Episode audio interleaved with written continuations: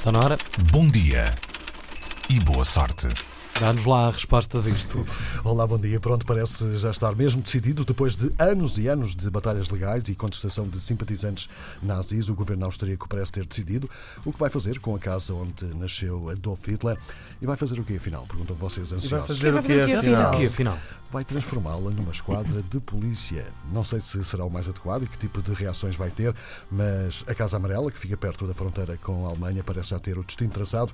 A decisão foi anunciada pelo Ministro do Interior do governo de Viena.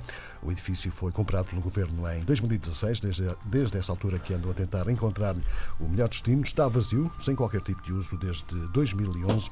O edifício pertencia à mesma família há quase um século e foi uma dura batalha nos tribunais para chegarem a um acordo sobre quanto é que ela valia. Teve que ser o Supremo Tribunal, a mais alta instância, a definir que a família teria direito a receber 900 mil libras. O governo austríaco vai agora lançar um concurso para os arquitetos desenharem a nova esquadra de polícia. É um concurso que vale para todos os países da União Europeia. A decisão sobre o melhor projeto deve ser revelada nos primeiros seis meses do próximo ano.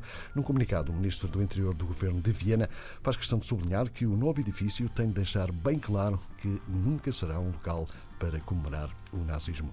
Apesar de Adolf Hitler ter passado pouco tempo neste edifício, todos os anos, na data de nascimento, é organizado no local uma, manifesta- uma manifestação antifascista. Ah, Era fazer um, um parque de estacionamento. Mandava-se a casa Cimentava-se? abaixo. Sim, Gratuito. Pronto. já foi usado como parque de estacionamento, acho que tem umas belas garagens. Está bem feita. obrigado, Alexandre David. Depois deviam ser as antigas cavalariças, onde Bom provavelmente o Hitler E boa nasceu. sorte.